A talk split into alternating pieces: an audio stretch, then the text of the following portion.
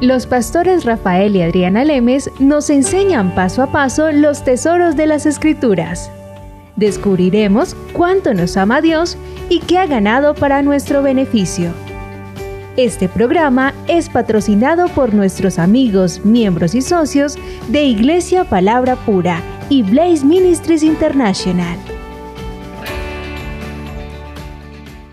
Hola, estamos de nuevo en Blaze Ministries con Rafael y Adriana trayéndote las escrituras para que conozcas, para que crezcas, para que entiendas lo que Jesucristo hizo por ti y para ti en la cruz y para que aproveches todos sus beneficios. De hecho, David en uno de sus salmos decía, oh alma mía, no olvides ninguno de sus beneficios. Eso mismo les decimos a ustedes, oh, en la situación en la que estén, que estén pensando, ¿qué voy a hacer? Díganse a sí mismos, no puedo olvidar los beneficios de lo que Cristo hizo por mí y para mí en la cruz. Cada situación, cada circunstancia que usted esté viviendo, no importa sea cual sea, Jesucristo la cubrió, en su sacrificio. Así que es cuestión de entender qué fue lo que Él cubrió, es cuestión de entender qué fue lo que pasó en la cruz, es cuestión de entender qué pasa cuando yo recibo a Jesucristo como Señor y Salvador, qué sucede en mi vida. ¿Qué significa que soy la justicia de Dios en Cristo Jesús? ¿Qué significa que Él me hizo valiosas y grandísimas promesas? ¿Qué significa que todos esos beneficios sean para mí? Y yo aquí, en mi situación, en mi familia, con el problema que tengo, sea cual sea, enfermedad física, una, eh, problemas financieros, problemas con la familia, problemas en el trabajo, problemas con mi autoestima, problemas en mis relaciones, decaimiento, desespero, depresiones, sentimientos de soledad todo está cubierto por la sangre de Cristo y nosotros nos preguntamos, pero ¿cómo es posible? Siendo hace dos mil años, yo estoy aquí sentado escuchándolos a ustedes y dicen que todo está cubierto. Tanta gente que habla de Cristo, usted por ejemplo un programa de televisión y hay uno diciendo, siembre tanto y en 10 días va a tener el resultado. Y resulta que mucha gente ha intentado eso y no funcionó. Entonces mucha gente se siente como engañada, se siente como manipulada. Tantas personas que dicen que representan a Cristo y resultan cogiéndose la plata de la gente que da los diezmos o las ofrendas. O gente que dice que conoce de Cristo y resulta que cogen la Biblia para pegarle a la gente con la Biblia en la cabeza. Y condenarla. condenarlos, culparlos, en vez de edificarlos, exhortarlos, animarlos, mostrarles quién es su Dios, mostrarles el amor de Dios, pero lo que les muestran es un látigo diciendo yo vengo representando a Dios, escúchame porque es que yo vengo representando a Dios. ¿Y cuánta gente cree que el que le habla representa a Dios y resulta que lo tienes más hundido que quién sabe qué? Nada más porque yo confié que lo que usted dijo era Dios, pero nunca le hablaron el Evangelio de Jesucristo, sino que meten a Jesucristo dentro de la ecuación, pero resulta que no le están hablando de Jesucristo, sino que le están cogiendo la ley de Moisés y le están mostrando el castigo porque no has hecho esto y esto y esto y esto. Entonces la gente llega un momento en que se cansa porque siempre le está faltando como el centavo para el peso, como, como, como yo nunca voy a alcanzar para poder recibir lo que Cristo ganó porque yo no soy suficiente. Claro, y si no lo consigues, siempre está basado en algo que dejaste de hacer o algo que hiciste mal. Entonces nunca estaba, la culpa siempre está basado en tu fe, en tu falta de fe, en lo que tú has hecho, en tus obras. Y siempre ponen es, ese tipo de ministerio, ese tipo de enseñanza, ese tipo de, de evangelio, si lo puedo decir así, que realmente no es el, el, evangelio de Cristo, está formulado en fórmulas. Está basado, está basado en fórmulas. Tú haces esto y haces esto y haces esto, por lo tanto obtienes esto. Pero a Dios, Dios no es un Dios de fórmulas, Dios es un Dios de principios. Tenemos que vivir de acuerdo a los principios bíblicos. Sería, sería muy sencillo si tú pones, uh, siembras 100 dólares y en, 24 horas o en 48 horas, como lo dicen muchos ministerios por la televisión y por la radio, siembra esto y en 48 horas tienes un milagro. Si fuese así de sencillo, Sería maravilloso, pero la cuestión es que Dios no funciona de acuerdo a fórmulas, sino están en los principios de la siembra y la cosecha, están de acuerdo a los principios de lo que Cristo ha hecho por nosotros en la cruz y lo que nosotros recibimos por gracia de acuerdo a lo que Él ya ha hecho. O cuántas personas, Rafael, que se ponen como enviados de Dios y se ponen ellos en unos estándares. Yo estoy aquí porque yo he sido santo, porque yo me he santificado porque yo he llegado a una posición en la cual puedo recibir porque yo he obedecido al Señor. Entonces todo el mundo empieza, wow, qué maravilloso. Entonces empiezan a ver a esa persona como, wow, te quiero seguir, como si fuera el Moisés, y nosotros somos los pobres de Israel detrás de Moisés, del profeta, en vez de mostrarnos de que yo nací de nuevo, entendí que soy la justicia de Dios en Cristo Jesús, he renovado mi mente a creer la verdad de Dios y por lo tanto el creer bien me ha hecho actuar bien. Y a usted el creer bien le va a traer los resultados buenos de Dios cuando hablan así, es más sincero. Es más sincero el mensaje, es más real. Y ponemos en la misma situación, tanto como al que enseña como al que está oyendo. Pero muchos ponen, se ponen como síganme a mí, que yo soy la única o el único y la gente empieza es como a seguir doctrinas y dogmas y fórmulas y paso uno y tienes que ayudar más y tienes que dar más o tienes que estar más metido en el ministerio y tienes que dar tu tiempo y tienes que dar tu dinero y tienes que dar tu mente, tu cuerpo, tu corazón, mejor dicho. todo está enfocado en, yo, en lo que usted haga. En uno mismo, exactamente, en las obras de uno y no basado en lo que Cristo hizo. Pero la verdad del Evangelio de Cristo, el poder de Dios no se trata en lo que usted hace por Dios, ni lo que usted ha hecho por Dios, porque la palabra dice que Jesucristo, que Dios nos amó tanto, que envió a su Hijo Jesucristo por nosotros y dice que nosotros estábamos muertos en delitos y pecados. Aquí Jesucristo nos amó y nos salvó porque quiso, Dios quiso porque nos amaba, no porque nos portábamos bien. De hecho, Él dice, están todos muertos en delitos y pecados.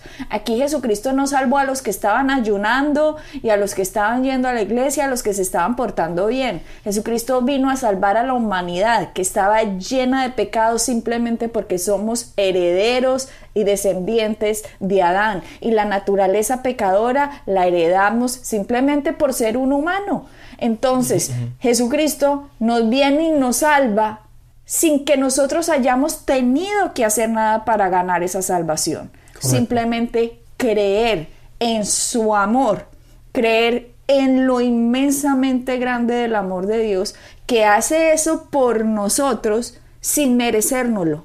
Pero cuando nos metemos en este tipo de creencia de Rafael de me tengo que merecer lo que Cristo ha hecho por mí, me salgo de la gracia de Dios y me meto en las obras y empiezo a creer que Dios a mí me tiene que recompensar por mis justicias y por mis obras. Y empiezo a enseñarle a la gente un evangelio que no es el evangelio y empiezo a poner unos estándares muy altos para la gente y la gente se sale frustrando y se sale aburrida porque dice yo trato pero no, puedo He tratado y entre más trato, sí, me fue bien una semana o lo hice bien dos semanas o tres, pero la cuarta fallé. ¿Por qué fallé? Por mi culpa.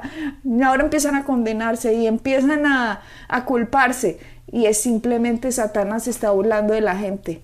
Porque no se trata de si caí, sigo siendo la justicia de Dios en Cristo Jesús y me puedo levantar. No, ese, esa religión lo que predica es si usted cae, espere el castigo divino. Porque en algo has fallado, en algo dejaste de hacer. Y mira, vamos a hablar de un versículo, Adriana, que a veces, muchas veces la, gente lo toma fuera de contexto. Y aunque lo dicen bien, la última parte, la última frase, ahí es la que la cambian. En Efesios 3, en el versículo 20 dice, y aquel que es, que es todopoderoso, aquel que es poderoso para hacer todas las cosas mucho más abundantemente mente de lo que podemos y entendemos según el poder que actúa en nosotros. Fíjate que la última parte dice según el poder que actúa en nosotros. La gran mayoría de la gente piensa que Dios te da mucho más allá de lo que tú puedas de lo que tú puedas pensar, de lo que tú te puedas imaginar, basado en mi fe. Basado en la fe que yo tengo, basado en mis obras, basado en lo que yo puedo hacer, basado en, en, aquello que yo tengo fe de obtener. Pero date cuenta que este versículo dice que todo eso de que Dios nos puede dar abundantemente más allá de lo que yo pueda pensar o imaginarme, actúa basado en el poder que actúa, que, que funciona en, En mí. mí.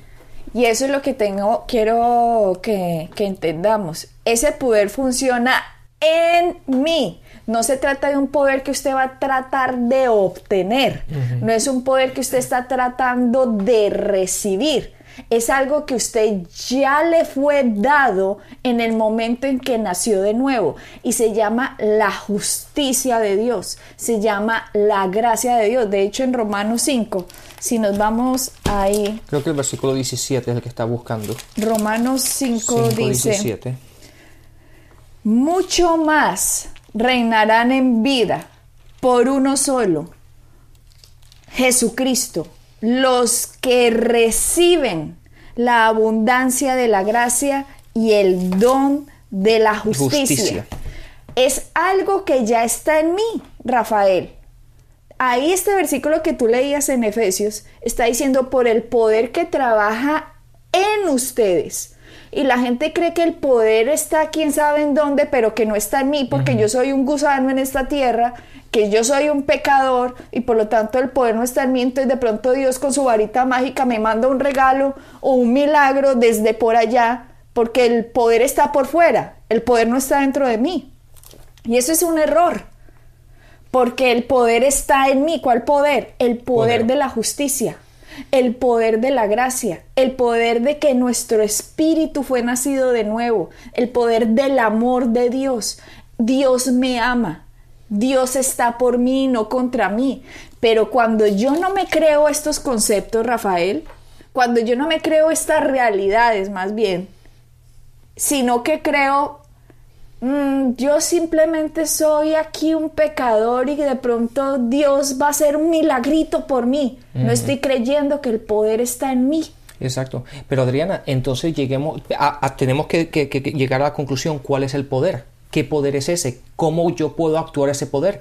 Y Romanos 1.16 nos da la respuesta. Dice, porque, porque no me avergüenzo del Evangelio, porque es el poder de Dios. El Evangelio, las buenas nuevas, el conocimiento y el entendimiento de lo que Cristo ha hecho por nosotros y para nosotros, ese es el poder de Dios que actúa en nosotros. Entonces, cuando tú y yo entendemos lo que Cristo ha hecho, la gracia, aquello que Dios nos ha dado, aquello que Cristo ha, ha hecho por cada uno de nosotros, dejamos que esas buenas nuevas, que ese conocimiento de lo de que Cristo ha hecho en la cruz funcione en nosotros. Y ese es el poder de ¿Dónde Dios. está eso?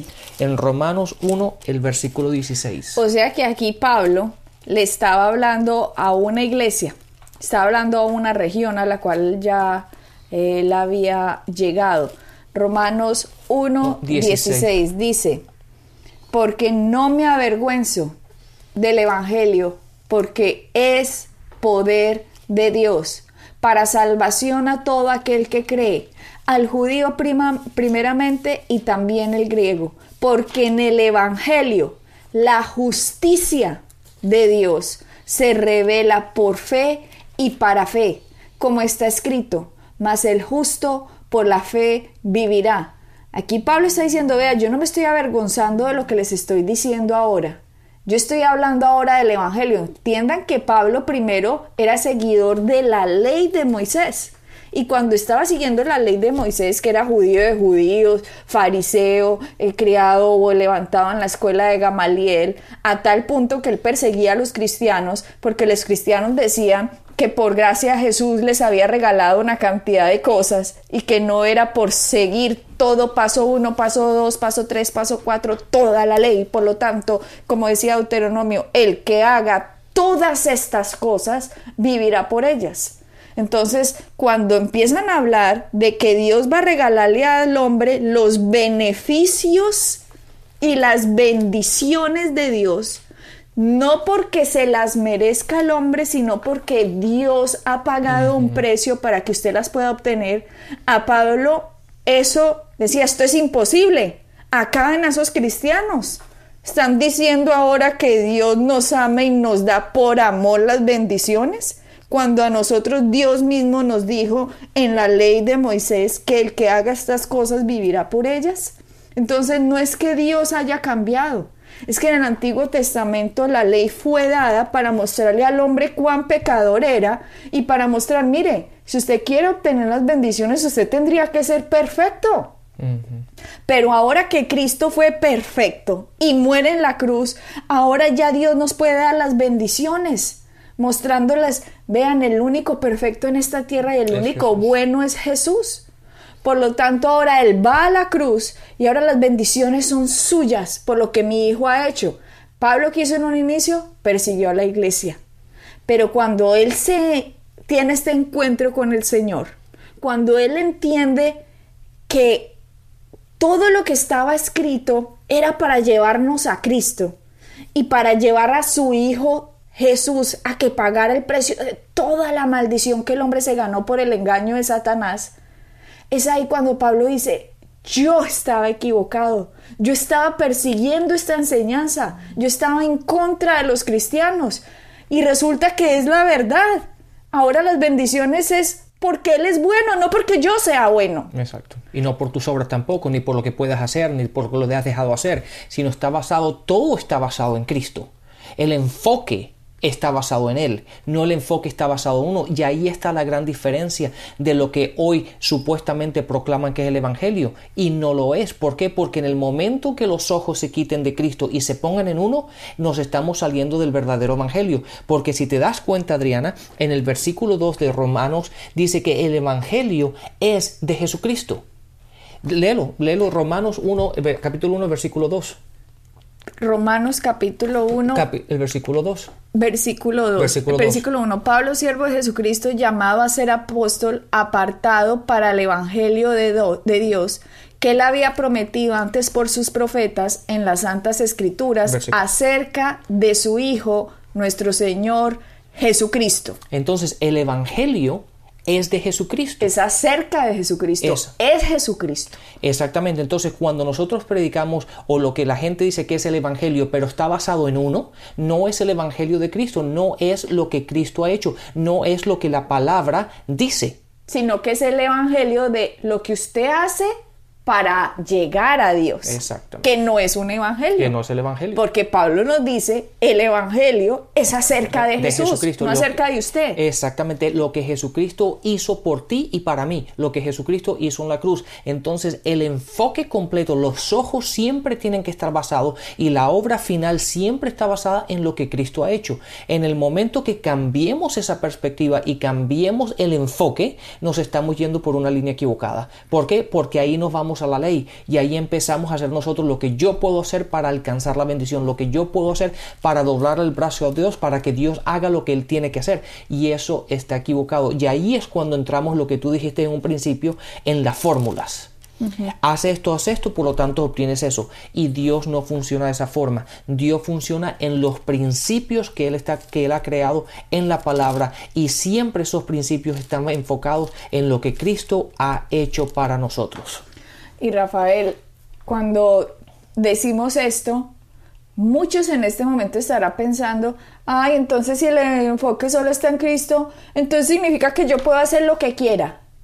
Y esto es lo mejor cuando alguien se pregunta eso. De pronto algún oyente que nos está escuchando dice, ah, entonces como solo es Él, entonces yo qué, me puedo portar mal. Y es ahí, cuando usted se hace esa pregunta, es que está escuchando el verdadero evangelio. La diferencia es que las personas no se hacen esa pregunta en la religión, porque la religión ya les tiene entrenados. Haga bien y obtiene bien. Haga mal y obtiene mal. Por lo tanto, la gente no se hace la pregunta, ¿y si yo hago mal puedo obtener bien? No, no, no, no, no, no, no. Espere el castigo de Dios. Y resulta que el Evangelio no es ese. Y de hecho esa fue la pregunta que le hicieron a Pablo cuando Pablo estaba exponiendo el Evangelio diciendo, este es el Evangelio del Señor Jesucristo. Esto se trata acerca de lo que Jesús hizo, que Él pagó un precio, que Él recibió una condena, que Él tomó la culpa, que Él sufrió en una cruz para que usted y yo podamos disfrutar de los beneficios de la bendición que son la sanidad, que son la prosperidad, no la prosperidad espiritual como muchos dicen, no, riquezas, dinero, porque el oro y la plata son de Dios. Y si el oro y la plata son de Dios, le pertenecen a sus hijos, no a Satanás ni a los hijos del diablo. Entonces, eh, prosperidad, sanidad, paz, paz para con Dios y los hombres. Tenemos ya alegría, disfrutar esta vida, disfrutar la libertad en Cristo, no tener conciencia de pecado, sino conciencia de justicia. Y cuando uno empieza a disfrutar esos beneficios por lo que Cristo hizo, entonces la gente dice, ¿puedo pecar? No, no se trata de que usted haga lo que quiera, igual haga todo mal, no, no se trata de eso, pero sí se trata de decirle, Dios lo ama a usted siendo pecador o no siendo pecador. Así que ahora que ha recibido a Jesucristo y ha sido hecho la justicia de Dios, ahora su naturaleza no es pecar. Ahora su naturaleza es, eh, ¿sabe qué? Me quiero portar bien. ¿Sabe qué? Quiero arreglar las cosas con mi mujer. ¿Sabe qué? No debería tratar así a mis hijos. Quiero dejar la droga, quiero dejar el alcohol, porque ya la gente entiende quién es. Sí, Adriana, ahora que tú estabas diciendo eso, la, la gran diferencia del Evangelio, del, verdadero Evangelio, es la relación que tenemos con Dios. Date cuenta que nuestro, nuestro caminar con Dios está basado en una relación, no en fórmulas, no en procedimientos. Entonces, cuando la gente lo ve como una regla, como si para yo, para yo agradar a Dios son unas reglas 1.1, punto 2, punto 3, etcétera, siempre están basados, puedo hacer esto, no puedo hacer esto, puedo hacer esto, no puedo hacer lo otro. Pero cuando lo ves desde el punto de vista de que nuestro caminar con Dios está basado en una relación, uno siempre trata de hacer lo posible para agradar a la otra persona. E igual eso funciona como en un matrimonio. El marido y la mujer, si se quieren y se aman y están en un matrimonio, el uno para el otro siempre quiere hacer lo mejor y lo que pueda agradar. ¿Para qué? Para no estropear esa, esa relación que hay entre ellos. Bueno, el caminar del cristiano es exactamente igual. Yo nunca voy más allá como voy a... Dios, voy a hacer esto, pero no voy a llegar al punto en que te voy a molestar, pero lo voy a hacer, pero no, yo sé dónde tengo que parar. Eso no es una relación. Si yo sé que aquello que voy a hacer no va de acuerdo a la palabra, va en contra de los principios de Dios, va en contra de lo que le agradaría a Dios, ¿para qué lo voy a hacer? Entonces el caminar el conocimiento de la gracia no es licencia para pecar. Lo que te abre es las puertas del evangelio verdadero, te abre las puertas de lo que Cristo ha hecho para que tú puedas disfrutar toda aquella relación, todo aquello que Dios ha provisto para nosotros. Y esa, lo que tú dijiste fue muy, muy importante, Adriana, que fue él el quitarnos la conciencia del pecado. El, el, saber de que estamos libres, de que podemos estar delante de Jesucristo sin ese pesar, sin, esa, sin ese peso en mis hombros de que yo soy un pecador. Pero ahí vamos otra vez, Rafael para yo quitarme la conciencia de pecado, me tendría que creer que Dios me regaló algo que se llama justicia. Exactamente. Si yo no me creo que Dios me regaló algo que se llama justicia, y digamos que yo nací de nuevo, pero que solo creo ahí el perdón de pecados si algún día me voy para el cielo, pero tengo conciencia de pecado, esa conciencia de pecado me va a hacer actuar como un pecador. Correcto. Porque como yo pienso, así, voy a actuar. Exactamente. Como dice Proverbios 23.7. Pero cuando yo nazco de nuevo y sé que soy la justicia de Dios en Cristo, no porque yo haya hecho ninguna obra, de hecho yo era un hijo del diablo y a mí me lo regaló Dios por lo que hizo Cristo en la cruz, entonces ahora que soy la justicia de Dios y yo empiezo a renovar mi mente y recibo ese regalo. Por eso es que Romanos 5:17 dice a los que reciben el don de la justicia. Y esa, esa palabra es la clave, es recibirlo, porque muchas veces la gente lo sabe y, lo dice y lo habla, pero lo tenemos que recibir y cuando tú lo recibes lo toma y lo actúas. Entonces cuando yo recibo ese don de justicia, entonces, mi naturaleza es, si yo me creo que yo soy justo, pues yo, mi fruto, el fruto que voy a dar son obras de justicia. Van a ser obras correctas porque me creo lo que Dios me hizo.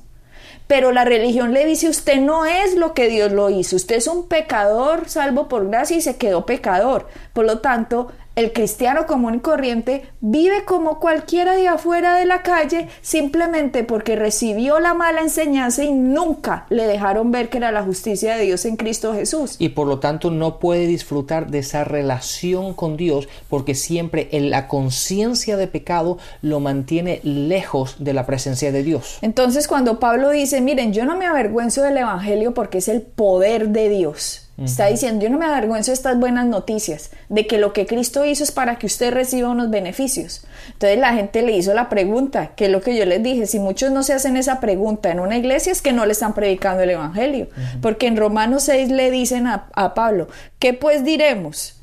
¿Perseveraremos en el pecado para que la gracia abunde? él dice, en ninguna manera, porque los que hemos muerto al pecado, ¿cómo viviremos en Él? Lo que estábamos hablando, los que hemos recibido el don de la justicia, ¿cómo vamos a seguir actuando como antes actuábamos si ahora fuimos hechos justos hijos de Dios? Ah, pero si yo soy justo y hago un pecado, entonces me vuelvo injusto. No, no. sigo siendo la justicia de Dios porque fue un regalo que no me es quitado por mis pecados. Lo que pasa es que esa justicia me ayuda a levantarme de mi pecado las veces que sea necesario. Por eso la palabra dice, siete veces cae el justo, pero siete veces se levantará. Y de hecho en ese mismo Romanos, Romanos 6, 15 dice, ¿qué pues? Pecaremos porque no estamos bajo la ley. Es que aquí está claro, Rafael. El que no entiende el libro de Romanos no ha entendido el Evangelio. Romanos es uno de los libros que menos le gusta a la religión porque no lo saben explicar, porque les tumba todo de que ya no estamos bajo la ley de Moisés, sino que estamos bajo la gracia sobre el Evangelio de nuestro Señor Jesucristo y que nuestras obras son un resultado de lo que entendimos por lo que Cristo hizo y no unos pasos para obtener la bendición. Exactamente. Entonces le hacen la pregunta a Pablo en Romanos 6:15, ¿qué pues? Pecaremos porque ya no estamos bajo la ley, sino bajo la gracia. Él dice, en ninguna manera. ¿No sabéis que si someten al pecado, somos esclavos del pecado para obedecerle?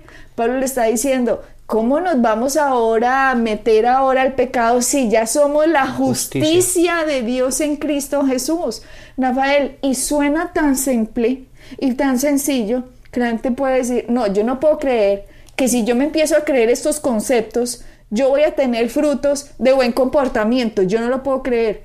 Pero si no lo puede creer, está negando Proverbios 23.7. Y es así. Y lo mejor que, la que una persona puede hacer es meditar en ello hasta que ya estés tan, ah, tan lleno de la palabra y tan lleno de su presencia que es algo que es natural. ¿Por qué? Porque la meditación es lo que te permite a ti entender algo, entender estas verdades. Entonces medita en ello hasta que se haga realidad en tu vida y, y se te quite ese peso, ese peso del pecado, ese peso de, que soy un pecador, pero tienes una relación para con Dios, una relación con Dios, la cual te permite estar en su presencia sin ningún problema. Nos vemos en el siguiente programa. Bendiciones. Bendiciones. Pueden bajar nuestras enseñanzas en www.iglesiapalabracura.com y visitarnos en nuestra sede en la calle 21326.